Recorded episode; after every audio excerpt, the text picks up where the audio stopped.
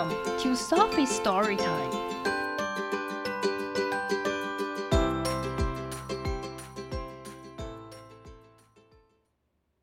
Today's story is Maisy's Chinese New Year by Lucy Cousins. Tomorrow is Chinese New Year. 明天就是中国新年了。Maisy sweeps and tidies the house to get it ready. 波波打扫整理房子，准备过新年。Then Macy visits the market to buy food. 然后波波去市场买食物。Decorations 装饰品，and a new red outfit 和一套红色的新衣服。Red is a lucky color. 红色是一个幸运的颜色。What red things can you see? 有什么红色的东西你可以看到？At home，在家里，Macy waits for her guests。波波等待着他的客人。Who's that knocking at the door？在敲门的是谁呀？It's Tiger，是老虎。She has come to celebrate. 她来一起庆祝，Hooray！万岁！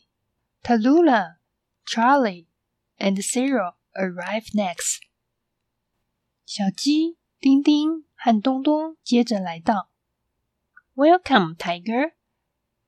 欢迎老虎。They all say. 他们都说着。Hello, Happy New Year. Hello，新年快乐！Tiger has brought lots of presents to wish everyone happiness and luck。老虎带来许多礼物，祝福大家幸福和好运。They all sit at the table to eat a delicious feast。他们都坐在餐桌旁，享用美味的大餐。There are so many things to try。有很多东西可以吃。Yum yum says Charlie， 好吃，好吃！丁丁说。After dinner，晚餐后，Ostrich and a penguin come to visit。鸵鸟老师和企鹅都来了。They gave everyone lucky red pockets with money inside。他们给每个人有装钱的红包。Thank you，says Maisy。谢谢，波波说。Maisy and her friends sit to listen to Tiger tell an exciting Chinese New Year story a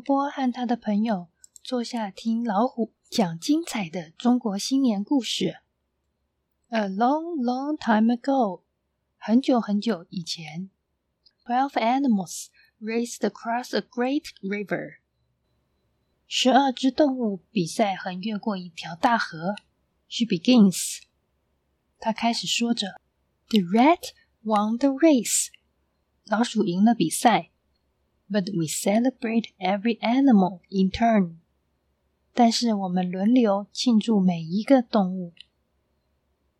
And this makes up the twelve-year Chinese zodiac，这样组成了十二生肖。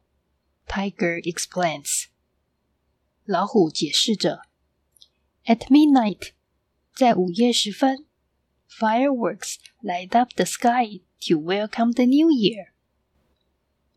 烟火点亮了天空，来迎接新年。The next day，隔天，Macy takes part in a spectacular parade with loud music and dancing。”波波参加了一场有喧闹的音乐和舞蹈的精彩的表演游行。finally, Finally，最后，Maisy leads her friends in a special dragon dance for good luck。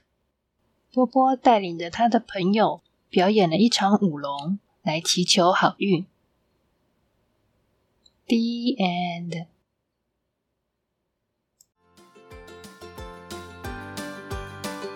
If you like the story, follow us and subscribe to our channel. Tell your friends too. Thank you and see you next time.